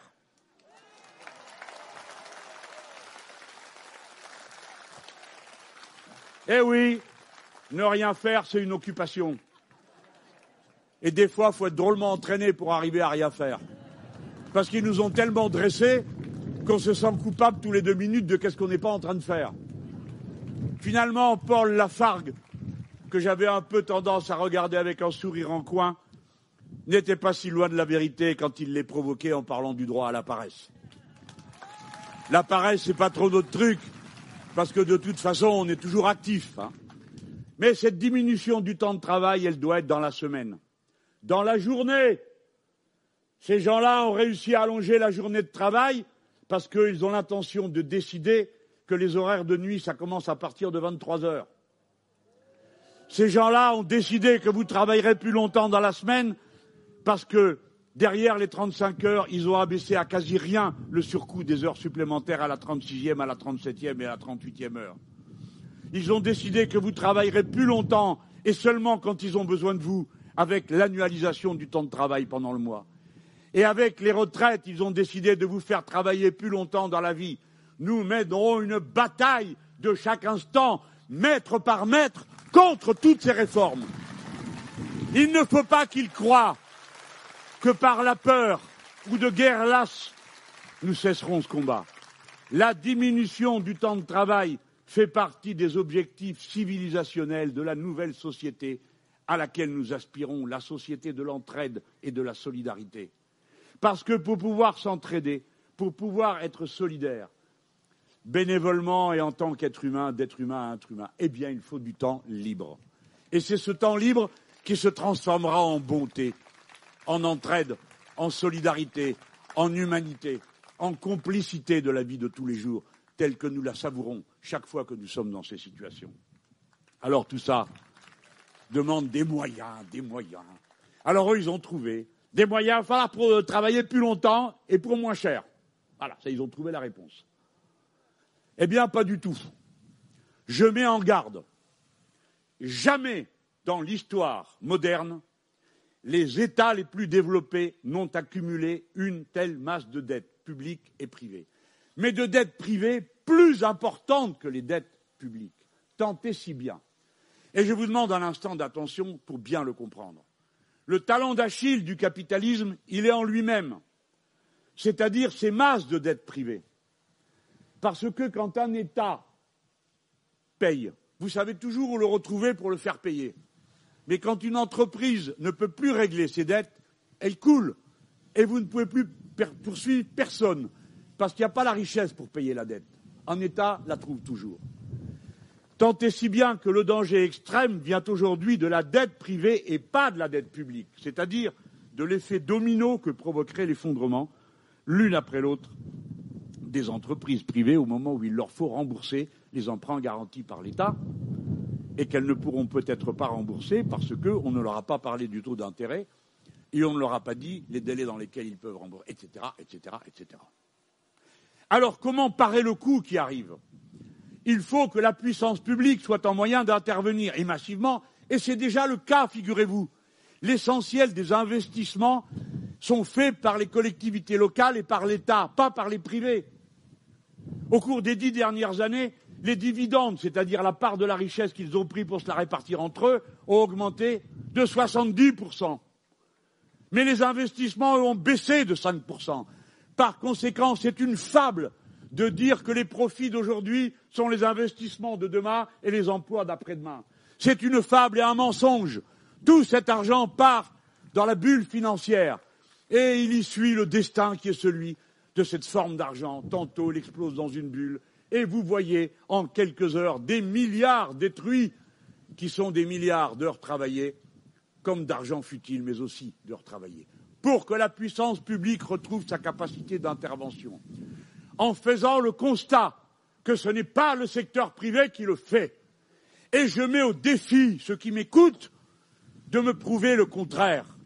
Je vais demander pourquoi on n'a pas trouvé un seul capitaliste en France pour racheter le chantier naval de Saint-Nazaire, qui a un carnet de commandes rempli pour dix ans. Comment se fait-il qu'il n'y ait pas un capitaliste en France pour acheter Frama, Luxfer, pour acheter Alstom, en tout cas GE Où sont-ils passés ces donneurs de leçons, ces gens qui ont pour principal organe la langue lacrymale pour pleurer sur le poids des charges? Qui est à peu près leur principal talent politique. Allez, montrez-nous, retroussez-vous les manches. Montrez-nous ce que vous êtes capable de faire. Montrez-nous que quand vous faites vos grandes leçons racistes et méprisantes sur tant de gens, vous, vous êtes capable de vous mettre au service de la patrie et du peuple qui s'y trouve en mettant votre argent dedans. Parce que nous savons que c'est ce que vous avez de plus précieux. Et nous, ce qu'on a de plus précieux, c'est notre peuple. Alors montrez avec qui vous êtes, de quel côté vous êtes. Et je fais un appel pour qu'ils le fassent. Je ne veux pas seulement les engueuler. Faites-le. Et écoutez ce que je vous dis. Bon sang de bois, c'est aussi votre intérêt. la dette, pas vous, hein, dit ça, la dette des États qui se trouve aujourd'hui dans les caisses de la Banque centrale européenne doit être annulée. 18% de la dette de la France est là. Si vous annulez cette dette-là, ça redonne autant de possibilités à, l'État d'entreprendre et d'investir. Et l'État, par son contact avec les collectivités locales, il sait faire du goutte à goutte économique. Le marché ne sait pas le faire. Mais les structures collectives savent le faire au goutte à goutte. Ici, on a besoin d'un pont. Là, on a besoin d'une route. Là, on a besoin d'une salle de classe plus grande. Là, on a besoin de trois postes d'infirmiers ou d'infirmières de plus, etc. Le goutte à goutte, l'allocation de la ressource au bon endroit. Le collectif sait le faire. L'individuel ne sait pas le faire. Voilà la leçon de la faillite de ce système que vous avez sous les yeux. Alors, on m'a dit, bah alors, monsieur Mélenchon, mais ça va coûter aux petits porteurs. Quels petits porteurs Il n'y en a pas. C'est la Banque centrale européenne. À la Banque centrale européenne, ça ne lui coûtera rien. C'est elle qui produit la monnaie. Ah, je ne vais pas faire un cours maintenant. C'est compliqué à comprendre. Mais cet argent ne coûtera rien à personne. Alors il donnera une capacité supplémentaire d'acheter, de vendre, etc., etc. OK On a compris.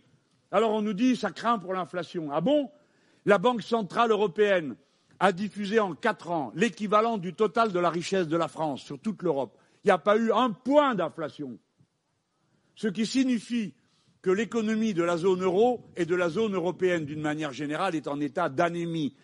Elle est au bord de l'asphyxie continuellement, tant et si bien que la Banque centrale, de temps à autre, intervient pour y injecter de la monnaie. Pourquoi? Parce que le capital ne le fait pas, parce qu'il n'investit pas, parce qu'il ne produit pas en quantité suffisante et avec des salaires pour les travailleurs suffisants pour qu'en consommant ce qui est produit, l'activité tourne. Je ne vous dis pas que c'est une recette que j'approuve et qu'il faudrait consommer comme ça pour consommer, pour faire plaisir à M. Macron, comme on nous l'a demandé de le faire. Vous avez remarqué ça, il vous une bande de consommer. Ah bon, d'accord, vas-y, donne. On va le faire. Ah ben non, mais c'est que ça pour vous rendre service. On voudrait consommer de l'eau, bah tu nous payes notre facture d'eau. On voudrait consommer de l'électricité, tu nous payes notre facture d'électricité. On voudrait acheter des masques, tu nous payes les masques. Alors donc on est d'accord pour consommer. Donnez-nous les moyens de le faire. Je le redis, je sais que c'est des questions techniques qui peuvent exaspérer, mais c'est la solution rationnelle, celle qui nous empêchera de sombrer dans le chaos.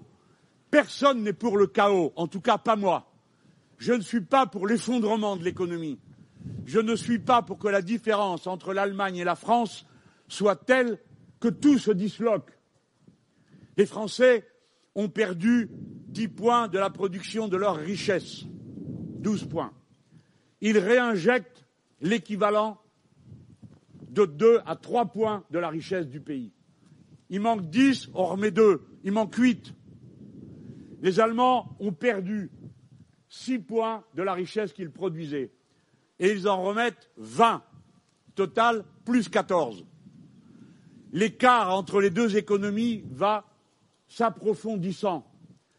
Et comme nos chefs sont serviles, ils en déduisent qu'il faut se mettre aux ordres du plus riche. C'est une habitude dans leur vie. Tant et si bien qu'on fait courir la France comme un petit caniche derrière le gouvernement des socialistes et de la droite allemande qui ont infligé à toute l'Europe une cure d'austérité absurde qui, une nouvelle fois, va détruire l'Europe aussi sûrement et aussi dramatiquement que les guerres dans le passé ont failli le faire.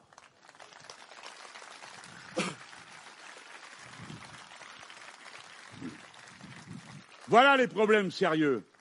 La France n'est pas un segment, comme le disent les gens du Nord, rapia égoïstes et non pas frugaux. Ces pays qui ont tout bloqué dans la discussion, tant et si bien que l'Europe a été infoutue de mettre au point ce qu'était le mode d'emploi d'un plan de confinement et un mode d'emploi de déconfinement, il n'y en a pas eu. Il n'y a eu aucune organisation sanitaire commune permettant de courir à la rescousse là où la crise était la plus grave. À l'inverse, on a pris des mesures qui ont répandu le mal notamment avec le fait qu'on a continué à organiser le travail détaché, qui a emmené des milliers de personnes d'un endroit à l'autre, en rompant toutes les digues et les gestes barrières de confinement, comme quand on a emmené ces cent mille malheureux Roumains pour aller ramasser des artichauts et des asperges en Allemagne, tant et si bien que les principaux foyers de contamination en Europe sont dans l'agriculture et dans le travail détaché. La maladie a un nom social. Elle s'appelle l'exploitation. Elle s'appelle la discrimination. Elle s'appelle la violence faite sur les salaires que de pauvres gens sont obligés de faire la moitié de l'Europe en camion pour arriver à survivre.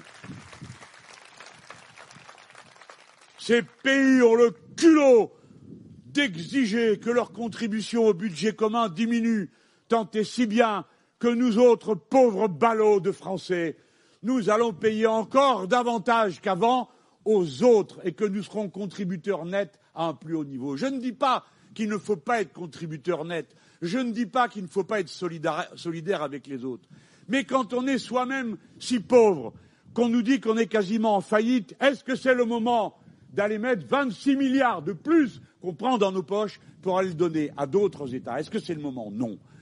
Ils disent qu'ils ont mutualisé les dettes. Menteurs Les dettes seront payées par ceux qui les font. La seule chose qui change, c'est que la garantie est collective. Les Français n'ont pas besoin de garantie collective pour faire des emprunts, parce que la France emprunte déjà à des taux d'intérêt extrêmement bas. Tant et si bien que leur soi-disant plan de relance, qui n'en est pas un, qui porte sur une somme qui représente à peine le quart de ce que le commissaire européen chargé de cette question avait demandé. Eh bien, les sommes qui sont mises là, que se passe-t-il? Les pays ne les réclament pas. Ah On croyait que tout le monde en avait besoin. Pourquoi ne les réclament-ils pas?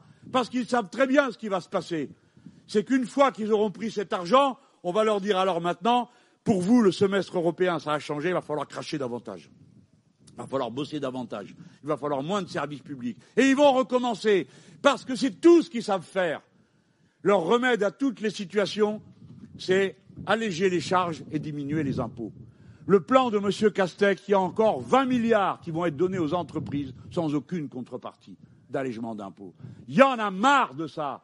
Le pays tout entier en a marre d'entendre le patronat ne s'exprimer que pour dire ça, alors que tant de choses pourraient être faites. Alors, quand je dis le patronat, j'en profite au passage. Les patrons, c'est comme les paysans les petits paysans se prennent pour des grands paysans et on leur dit la paysannerie va mal. Non, les petits paysans vont mal. Et le patronat, c'est pareil. On dit ah mais le patronat, il fait des sacrifices, paye moyenne euh, 3 000 euros. C'est pas vrai, c'est 1 500 parce qu'il compte dedans tous les auto-entrepreneurs. Ça, ça s'appelle un avantage culturel. On vous fait croire que vous êtes ce que vous n'êtes pas. Et mes petits patrons sont tout simplement des travailleurs à la tâche, comme ils l'étaient déjà au Moyen Âge. Nous, à eux, on leur donne la chose la plus précieuse dans le monde de la production, la visibilité. Y a la planification, vous savez ce que veut l'État. Vous savez dans quelle direction il s'avance pour deux ans, pour trois ans, pour quatre ans, pour cinq ans. Vous avez cinq ans de visibilité devant vous. Si vous produisez ceci plutôt que cela, vous savez que l'investissement vaut la peine d'être fait parce que le plan pousse dans ce sens. Je voulais le redire à ce moment et au moment où je voudrais pointer du doigt l'extrême irresponsabilité des projets du président de la République. Qu'on fasse la rentrée en recommençant le cinéma sur le soi-disant séparatisme et la soi-disant laïcité, de gens qui pendant des années se sont moqués de nous quand nous nous battions pour la séparation des églises et de l'État, et qui tout d'un coup se sont repeints en laïcs pour pouvoir détester avec des mots honorables la deuxième religion de ce pays et tous les musulmans de ce pays. Je ne tournerai pas autour du pot. Ceci est le mouvement de l'union des peuples et du peuple de France. Nous sommes le mouvement de l'unité qui respecte chaque personne et ne montre personne du doigt pour sa religion, mais ne permettra jamais qu'une quelconque des religions viennent se mêler de la politique, qu'elles viennent se mêler des jours d'examen, qu'elles viennent se mêler de la tenue que l'on imposerait ici ou là. Cela vaut pour toutes les religions. Et nous n'accepterons pas qu'on méprise de cette façon odieuse les musulmans de ce pays. Je dis les musulmans, mais le même raisonnement vaudrait pour d'autres. Je veux qu'on l'entende, et je le répéterai autant de fois qu'il le faut.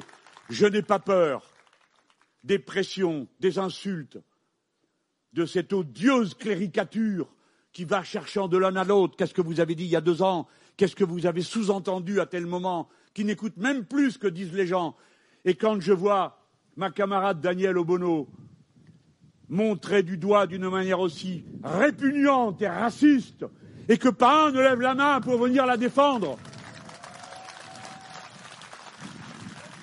qui lui reproche de dénoncer la racisation des rapports sociaux comme si elle la réclamait, comme si elle réclamait une identité particulière liée à ça. C'est un comble. Nous nous voyons imputer ce que nous dénonçons. Il n'y a ici que des universalistes. Nous croyons que l'humanité d'un bout à l'autre de la planète est faite d'une espèce semblable en tout point, parce qu'ils mourront tous si l'air n'est plus respirable. Ils mourront tous si l'eau n'est plus buvable. Ils mourront tous si la nourriture ne permet plus la génération et condamne à mort ceux qui la, la consomment. Mais entre l'universalisme dont nous rêvons et ce que nous constatons, il y a les embûches du racisme, de l'esprit de secte, de l'ethnicisme. Et c'est cela que nous combattons. Mais nous, nous le combattons là où il est, de la part de ceux qui le provoquent et pas de ceux qui le subissent. Nous montrons du doigt les bourreaux, pas les victimes. Qu'il aille au diable, lui et son baratin sur le séparatisme. Il devrait se préoccuper de la douleur des Français quand une nouvelle fois cet été ce sont des mosquées qui ont été attaquées. Il devrait se préoccuper un peu de ce que fait l'extrême droite quand on voit les tas qui ont été faits à Oradour-sur-Glane. Et j'en profite pour dire notre écœurement. Oradour est le symbole de la barbarie nazie qui s'est abattue sur un village entier. Et les nazis, c'est l'extrême droite. Et l'extrême droite, c'est le racisme.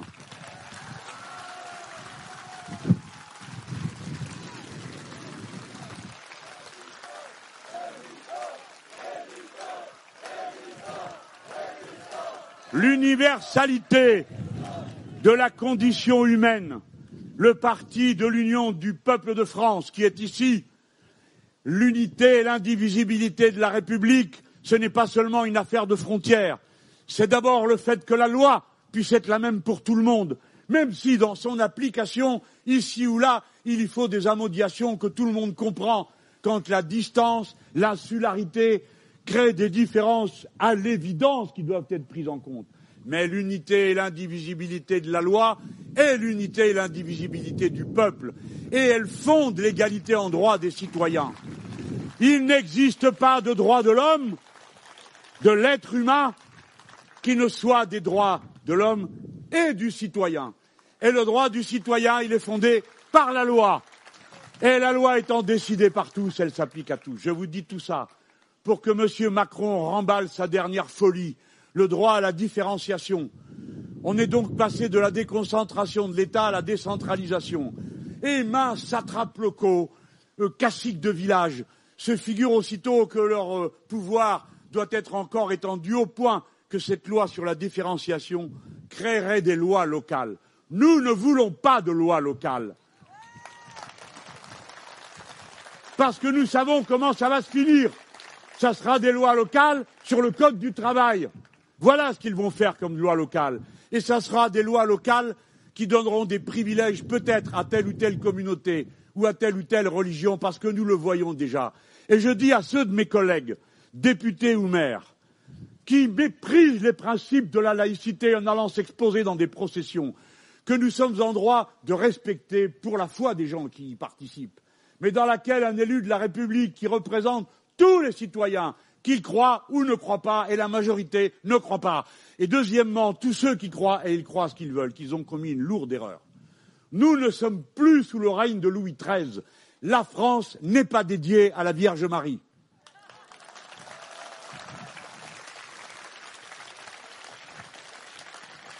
Alors, je vous ai dit ce qu'était notre programme. Là-dessus, on est venu me chanter Manon comme on dit, non, il y a des manons maintenant, il y en a partout, mais avant, non, c'était, on disait comme ça, quoi. Il y a Manon Aubry. Manon, ah, toutes, toutes les Manons. Sur cette affaire de la présidentielle, qui évidemment est très importante. Et j'ai lu dans la presse que j'allais déclarer aujourd'hui ma candidature. Mais pourquoi ferais-je ça? Est-ce que vous ne vous êtes pas rendu compte que vous me traitez déjà comme un candidat depuis 2012 Tous les jours Tous les jours Alors, tout ça, ça ne changerait rien. Ce n'est pas l'important de ce que nous avons à faire, mais je vais quand même vous dire, il y a un calendrier. Oui, il y a un calendrier. Et c'est celui-ci que je vais vous présenter. Mais D'abord, je veux régler une question de stratégie pour qu'on se comprenne bien. Le problème, je suis content de voir qu'Europe Écologie Les Verts l'a compris et maintenant ils disent ce que nous disions il y a un an. Ils disent ce n'est pas une collection de sigles qu'il faut faire, c'est le projet. Ça tombe bien, on en a un. Mais je le dis parce que je demande qu'on nous respecte. Nous sommes passés de 4 millions de voix à 7, pas sur ma bonne tête, mais sur un programme. Et nous avons commencé concrètement à rassembler des millions de gens qui, bien sûr, sans être d'accord avec le 100% du programme, sont d'accord avec une très grande partie du programme, et des fois ils ne le savent pas, mais qui sont d'accord avec le contenu du programme. L'homme expérimenté que je suis sait que ça ne sert à rien de construire des majorités en contre, qu'il y en a par-dessus la tête compte tenu des tâches qui nous attendent du fait du caractère irréversible du changement climatique. On ne peut pas aller d'une élection à l'autre, la peur au ventre, en disant on va voter comme si, parce que c'est le jeu des petits chevaux, pour que machin n'y arrive pas, pour que bidule ne le fasse pas. Nous avons besoin de rassembler une majorité positive, une majorité d'adhésion, pas entre nous, les grands chefs à plumes, mais du peuple lui-même, parce que c'est lui qui va devoir faire le changement. Parce que je suis expérimenté, je sais que la machine de l'État n'est plus ce qu'elle était il y a encore 15 à 20 ans, qu'on l'a pourrie de l'intérieur en permettant que la haute fonction publique navigue entre le privé et le public, qu'on va la pourrir encore davantage en permettant que des secteurs du privé viennent diriger des secteurs du public. L'État aura des moyens, mais il n'aura plus comme auparavant tous les moyens qu'on aimerait qu'il ait. C'est donc le peuple, par sa participation, administration par administration, commune par commune, qui par son action consciente et mobilisée appliquera le programme parce que ce programme est absolument contradictoire aux intérêts dominants qui aujourd'hui gouvernent la société. Et que vous ne leur ferez pas rendre les armes. Nous les avons vus à l'œuvre, nous les avons vus saboter tous les efforts qui, avaient été consentis dans le partage des richesses au Venezuela, en Bolivie, en Argentine, partout, ils ont préféré tout saboter que de laisser leur part aux pauvres, de laisser sa part au peuple qui était prêt à faire et à bien faire par les embargos, les privations, les complots, les coups d'État, les accusations. J'ai pas peur de le dire. Je me sens fort de toutes ces expériences. Je les ai regardées de près. Je ne me suis pas contenté de faire des dissertations à Paris. Je suis allé voir les camarades peinés à la tâche, comment ils s'y prenaient, qu'est-ce qu'on ratait, qu'est-ce qu'on réussissait. Et on ratait souvent, je le sais très bien. Je le sais très bien, je l'ai vu tant de fois dans ma vie. Mais aussi on avançait, on a appris. Nous sommes plus forts parce qu'il y a cette expérience. Et c'est pourquoi c'est maintenant le moment pour moi de dire qu'est-ce que vous croyez que la France n'entrera pas dans la vague des révolutions citoyennes qui ébranlent le monde Tout simplement parce que vous n'en trouvez pas la trace dans vos journaux ou parce que les agences de l'État ont décidé de vous présenter chacune de ces révolutions comme un ramassis de fous furieux islamisés? C'est à cause de ça que vous croyez qu'il n'y a pas la révolution citoyenne dans le monde. Mathilde Panot l'a bien dit tout à l'heure. Vous avez oublié le Soudan. Vous avez oublié l'Égypte parce qu'ils ont fait la pause. Vous croyez que c'est fini? Vous croyez que le peuple de Libye n'a plus rien à dire? Vous croyez que le peuple algérien ne dit rien? Vous croyez que le peuple marocain ne dit rien? Vous croyez que le peuple tunisien s'en fout? Vous vous trompez. Et à présent, oui, d'ici on adresse un salut fraternel, cordial, amical à la révolution citoyenne du Liban, où ils ne se sont pas contentés de dire qu'ils s'en aillent tous, ils répétaient, et tous, c'est tous. Ça veut dire les chefs religieux, les chefs politiques, les incapables, incapable d'organiser le fonctionnement minimum de la société, à savoir que les gens réclament d'abord qu'il y ait de l'eau toute la journée, pas seulement quatre heures par jour, de l'électricité toute la journée, pas seulement quelques heures par jour. J'adresse le salut de vous tous le plus fraternel, le plus cordial à la révolution citoyenne du Mali, car c'est le peuple qui est en mouvement au Mali. Et bien sûr, le pouvoir absurde qui nous dirige, au bout de sept ans de présence militaire, n'a toujours rien d'autre à dire que la présence militaire. La présence militaire, les militaires eux-mêmes vous enseignent qu'il n'y a pas de solution militaire aux problèmes politiques et que les problèmes que se pose le Mali et le peuple malien sont des problèmes politiques et que par conséquent, il n'y a pas de solution militaire. Ce qui vaut aussi bien pour les militaires français qu'on me permette cette petite manière de m'introduire dans le débat de mes amis, mais vaut aussi pour les militaires maliens, qui certes ont donné, comme l'a dit un de ses responsables, non pas un coup d'État, mais un coup de tête, parce qu'il ne restait plus grand-chose à faire pour que ça tombe. Nous espérons que le gouvernement qui va sortir de cette situation soit un gouvernement qui d'abord donne la priorité à l'expression populaire et aux organisations du M5 qui regroupent toutes les forces qui sont au combat. Pendant cet été, j'ai été heureux et fier de pouvoir joindre par téléphone quelques-uns des protagonistes de la lutte. Et je n'y ai trouvé aucun ennemi de la France, en tout cas aucun ennemi du peuple français. Et lorsque je leur ai dit, je vous parle franchement et je vous dis les choses comme je les ai fait, je ne les fais pas dans votre dos. Je leur ai dit, écoutez, moi je suis français, vous aimez votre patrie, moi j'aime la mienne. L'armée française, aussi longtemps qu'elle ne se mêle pas des événements politiques du Mali, n'est pas votre ennemi. L'armée française obéit à ses chefs politiques. Si les chefs changent, si les ordres changent, ils obéissent. Par conséquent, je vous dis ce que j'ai déjà dit une fois avec Bastien Lachaud et Corbière dans une tribune.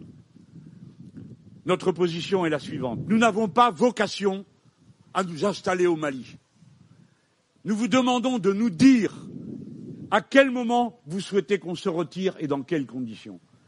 Parce que l'armée française n'est pas là pour occuper le Mali. Elle est là pour aider parce que vos dirigeants l'ont appelée et parce que nos dirigeants les y ont envoyés. Cette situation ne peut pas durer. Elle ne peut pas durer. Et ça vaut chaque fois que nous sommes intervenus militairement sans qu'il y ait aucune solution politique. C'est le même désastre partout. Voyez où on en est pour être intervenu dans le processus en Côte d'Ivoire, en allant déloger le président de la République jusque dans son palais. Voyez où nous en sommes après la Libye. Voyez où nous en sommes après 20 ans de présence en Afghanistan où, paraît-il, on allait libérer les femmes de l'oppression, de la tradition. Eh bien, nous en sommes exactement au même point, sauf qu'on a tout cassé et dévasté pendant 20 ans et qu'un seul jour de guerre, un seul jour de guerre, financer l'éducation et la nourriture de chaque enfant afghan et qu'on aurait mieux fait de les nourrir et de les éduquer que de les bombarder et d'y faire les essais qu'on a fait, les Nord-Américains faisant éclater la plus grande bombe de l'histoire humaine conventionnelle là-bas. Ces exemples calamiteux montrent quel doit être le sens des responsabilités et la parole nouvelle de la France. Nous n'avons pas à dire aux Libanais ce qu'ils doivent faire. Et je leur conseille surtout de ne pas faire ce que leur a dit de faire Macron. Parce que appliquer les recettes du FMI, c'est aggraver la mouscaille dans laquelle vous êtes déjà. Il faut vous en sortir par les solutions du collectif et du partage. Mais vous ferez bien comme vous le sentez. Et de toute façon, nous autres Français, nous serons là, amicaux, fraternels, comme euh, des amis et pas comme des occupants ou des donneurs de leçons. Mes amis, la révolution citoyenne, elle a commencé en France avec le mouvement des Gilets jaunes. Que ça plaise ou que ça ne plaise pas, ce sont les éloignés de tous les accès aux services publics qui se sont mis en mouvement. Ah, alors ils ne parlent pas comme vous voudriez qu'ils parlent. Ah, ils ne sont pas si bien parfumés que vous le souhaiteriez. Comme d'habitude, vous avez regardé, vous autres les puissants, le peuple de haut, et la seule réponse que vous ayez trouvée à leur faire, c'est de les mutiler, leur crever les yeux, leur arracher les mains, et les mettre en prison.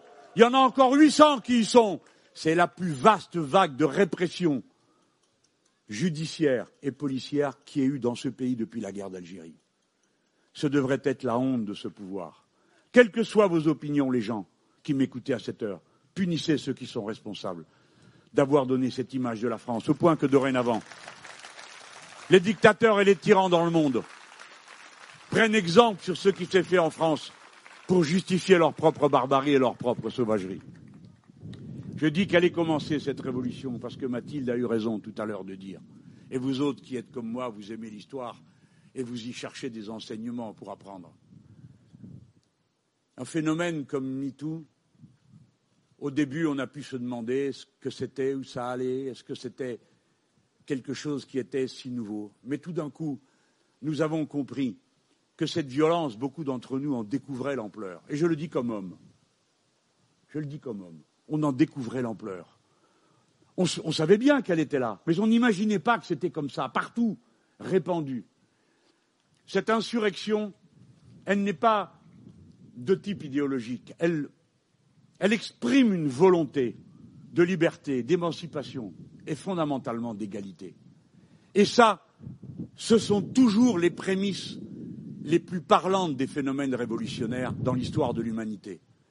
La révolution de 1917 commence par une manifestation de femmes pendant trois jours, alors que les partis politiques leur disaient de rester à la maison.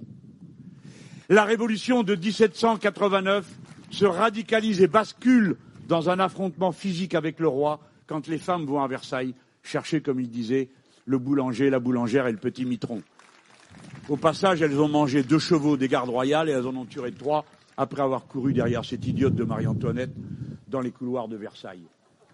Quand les femmes se mettent en mouvement, je ne le dis pas par je ne sais quelle euh, volonté de flatter, j'essaye de comprendre ce que ça signifie. Quand elles se mettent en mouvement, elles courent tout de suite à l'endroit où est le nœud de la situation. Le roi, on va le chercher. Les Cosaques qui empêchent qu'on se mobilise pour faire revenir les hommes et arrêter la guerre, elles vont les chercher. Louise Michel, l'Allemand va entrer dans Paris et nous confisquer nos armes. La milice féminine monte à Montmartre pour récupérer les canons. Ce sont les femmes qui le font. Elles le font pourquoi? Parce que souvent, elles voient les hommes s'agiter et elles se disent qu'il y a l'urgence et que c'est elle la dernière ligne de résistance de la société, de son fonctionnement, qui ont en charge les familles. Disons les choses comme elles sont. L'alimentation, le soin des enfants, le soin des anciens. C'est encore comme ça. Quand elles se mettent en mouvement, c'est parce qu'il ne reste plus que l'action pour régler les problèmes. Alors que sinon, elles seraient disposées, comme chacun d'entre nous, à faire des compromis. On a déjà assez de problèmes sur les bras. Voilà pourquoi nous serons d'une manière identitaire liée à ce combat-là. Je vous propose qu'on dise au chef de l'État une proposition qui changerait peut-être les habitudes dans ce domaine. Puisqu'on a mis, à juste titre, Simone Veil au Panthéon, pourquoi n'y mettrait-on pas Gisèle Halimi?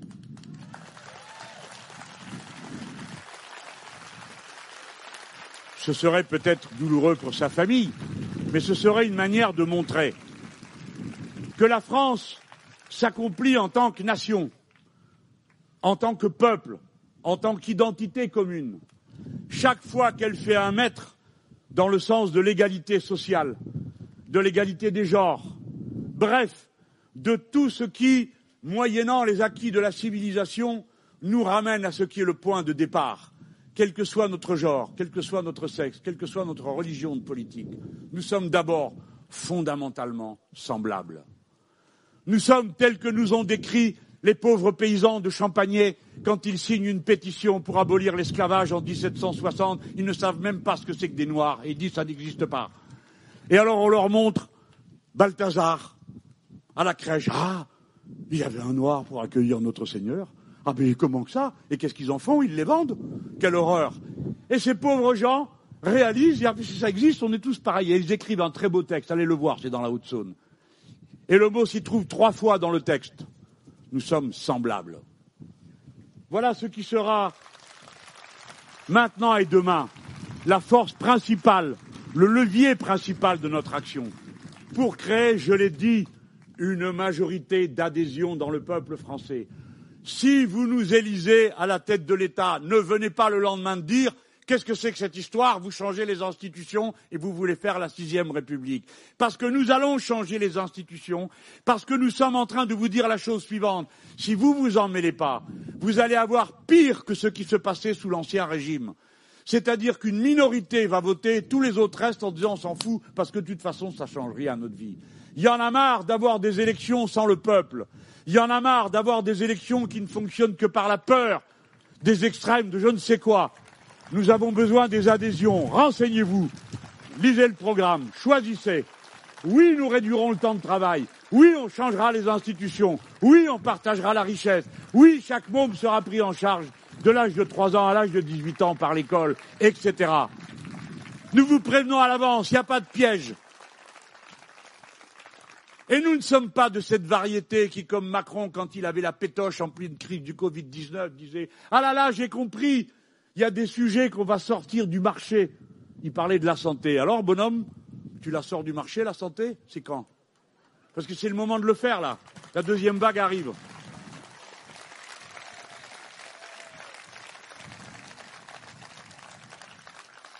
Il y en a qui commencent à penser que ça n'a pas de fin le discours, mais si, il y en a une de fin de prévu.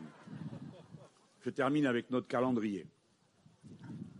Nous prendrons nos dispositions d'une manière tranchée à la date de la réunion de la convention de notre mouvement. Peu de gens s'intéressent à la façon avec laquelle on fonctionne, tant mieux. Foutez-nous la paix, ça nous va. Mais nous tirons beaucoup au sort, comme vous le savez. Progressivement, le mouvement se dote euh, d'institutions internes. Alors, des fois, ça ne marche pas, on arrête, on recommence autre chose. Et, ainsi, et on continuera à être comme ça. Ce n'est pas une forme figée, c'est un mouvement, ce n'est pas un parti. Et donc on avance. Donc nous avons une convention qui est euh, la représentation euh, des insoumis par tirage au sort et puis des différents secteurs qui existent. Elle se réunira en novembre. Auparavant, aura été réouvert. Adrien Catenas m'a donné euh, le mandat de vous en informer, en tant que lui coordinateur du mouvement, réouvert le processus d'actualisation du programme L'avenir en commun. Déjà pendant le Covid, autour euh, de Clémence Guettet, un premier travail a été fait avec la participation des parlementaires pour euh, enlever ce qui, dans le programme L'avenir en commun, est trop daté. Par exemple, il y a la loi El Khomri, ça va, pas besoin d'en mettre une page, on met en bas, elle sera abolie, point. Euh, et ainsi de suite. On a donc mis, on l'a mis au format actuel. Ensuite, comme vous le savez, les deux magnifiques groupes parlementaires, un jour, peut-être qu'on va reconnaître quelques mérites aux gens quand même. Le groupe parlementaire à l'Assemblée nationale, vous croyez que c'est fait de quoi? Je vais vous le dire. De tête dure. Si vous croyez que c'est facile d'être le président, la preuve que c'est pas facile, c'est que du coup, je suis plus tout seul. Il y a Mathilde qui est là, qui fait l'essentiel et moi le reste. Mathilde est notre vice-présidente, paraît-il. C'est la présidente. Un travail énorme a été accompli, comme vous le savez. Rien que dans la période du Covid, 11 propositions de loi. Un bilan sur la gestion du Covid, la commission d'enquête qu'a dirigée Mathilde avec euh, Coquerel et euh, Bompard hein, pour le Parlement européen. Bref, tout, je ne vais pas commencer à citer des noms, après ça va faire des histoires. Euh, il y a un travail magnifique qui est fait, donc il alimente le programme. Parce que, si vous voulez, le groupe parlementaire, il gère le temps court le mouvement, il gère le temps long. Nous, toutes les semaines, il faut qu'on ait une réponse aux textes qui arrivent, aux prises de position du pouvoir. Donc, on n'a pas le temps de convoquer un congrès toutes les semaines. On a décidé de travailler comme ça. Et ça marche parce qu'apparemment, vous en êtes contents, les retours sont bons. Souvent, vous nous envoyez, parce que vous repérez avant nous des choses qui vont arriver, vous nous envoyez la documentation qui nous permet de nous préparer et de bien réagir. Donc, la décision qui a été prise, c'est que de maintenant à 2022, nous allons essayer de transformer la totalité du programme en proposition de loi et en directive européenne, de manière à ce que vous ayez pour la première fois un mouvement prêt à gouverner. Il y a le prêt à porter, il y a le prêt à gouverner. Et comme j'ai idée qu'en toute hypothèse, j'aurai sans doute quelque chose à dire sur la question, dans cette situation, compte tenu de ce que j'ai pu vivre avec un certain nombre d'entre vous ici, qui sont euh, de ma génération et de celles qui suivent, je préfère qu'on soit bien préparé, pas personnellement, nous on n'a plus besoin, c'est fait, mais collectivement, c'est-à-dire à gérer le pays et à s'assurer des concours qui nous viennent, hein, qui nous viennent, des gens qui viennent nous voir, pas prendre les gens pour des imbéciles. Ils regardent, ils comparent, ils mesurent, ils se rendent compte. Hein, qui est capable d'agir pour la France, qui est capable de gagner un congrès. C'est pas pareil, hein. C'est pas le même genre de beauté. La France, euh, là, si elle rate la marche, ça va mal se passer. Hein. Je vous ai dit tout à l'heure des chiffres, j'ai pas voulu vous affoler, mais de toute façon, l'histoire de France, on a connu des moments abyssaux. Hein. Et on s'est toujours relevé. On a même eu un roi fou qui disait qu'il n'était plus le roi. Alors, euh, qu'est-ce qui peut nous arriver de pire? Bah, si celui qui y est disait la même chose, euh, c'est pas qu'on serait contre. Novembre. Le programme, évidemment, je le redis pour la énième fois, évidemment que nous sommes toujours prêts à discuter avec tout le monde. Et ce n'est pas parce qu'on a un programme qu'on vous dit il est à prendre ou à laisser. Mais il est là. Nous demandons d'être respectés. 7 millions de personnes ont voté pour ce programme. Elles doivent être entendues, respectées. Ils ont dit ce qu'ils voulaient. Ils ont dit qu'ils ne voulaient plus de cette Europe. Ils ont dit qu'ils ne voulaient plus de ces institutions. Ils ont dit qu'ils ne voulaient plus du marché gouvernant toute la société. Ça va On vous le redit si c'est nécessaire. Il n'y a pas d'arrangement possible sur ces sujets. Mais on peut parler de tout, même de ça. Mais ne croyez pas qu'il suffira d'une ou deux danses du ventre pour venir à bout de nos convictions sur des sujets que nous avons mis des 15 ans et des 20 ans à mûrir, à travers toutes les générations qui sont ici. Et ne croyez pas que les plus jeunes soient les plus naïfs, ni que les plus anciens soient les plus ramollis. Il n'y a au total que des gens déterminés et conscients, quelle que soit leur génération. Alors après, vous, monsieur Mélenchon, j'ai déjà dit dix fois que j'étais parfaitement conscient de la singularité de ma place. Et que, puisque j'ai été appelé à deux reprises à mener ce combat à la première ligne, je sais très bien qu'on se demande ce que je vais faire la fois qui vient et que j'ai une responsabilité particulière, ne serait-ce que parce que deux votes successifs m'ont donné une légitimité qu'aucun vote de congrès ne donnera par ailleurs à personne. Alors, je n'ai jamais confondu mon sort personnel avec celui de la lutte que je mène. Je voudrais vous rappeler que je suis un militant et un intellectuel. Ma plus grande passion est de voir que les idées que nous avons portées ensemble dans le programme L'avenir en commun a déjà labouré et fécondé le sol au point que les premières moissons intellectuelles apparaissent dans toute cette jeunesse qui se bat, qui pense, qui utilise nos mots pour savoir ce qu'il y a à faire. Ce qui compte par-dessus tout, c'est la pérennité de la force politique que nous avons construite, celle de l'idéal révolutionnaire de 1789 cheminant à travers la commune, se renouvelant à travers le programme commun, ressurgissant à l'occasion de l'élection de 2017 avec l'avenir en commun. Ce qui compte par-dessus tout, c'est que ce fil ne s'interrompe pas, que cet incendie ne soit pas jugulé, que nous ne soyons pas comme nos malheureux camarades en Italie où il n'y a plus aucune force révolutionnaire, dans un pays qui était à l'avant-garde de tout ce qui se pensait et se faisait de bon pendant les décennies des années 70 et des années 60. C'est ça qui compte par-dessus tout. Maintenez l'héritage et faites-le fructifier des générations qui se sont sacrifiées au combat. Et si cet été, vous avez comme moi, le 13 août, regardé, l'univers infini et entendu son silence tandis qu'on vous demandait de regarder les comètes passer, si vous avez entendu ce bruit froid qui vous parlait si fort en vous disant de toute façon, tout ça ne porte aucun sens, tout ça ne porte aucune direction, il n'y a d'autre direction et de sens à l'existence que celle qu'on lui donne. Et cette existence n'a de sens que quand elle se construit dans le dévouement et la relation aux autres, c'est-à-dire à, l'appartenance à la communauté humaine, à sa similitude. Quel est le choix qu'ont fait avant nous les générations de femmes et d'hommes qui se sont battus pour tout ce que nous avons et qui nous fait présent ici ensemble?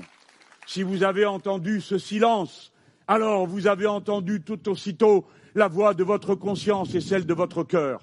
Nous avons besoin d'appui, d'aide, d'enthousiasme dans la tâche terrible qui nous attend, car non seulement il faut mener ce combat, mais il faut le gagner.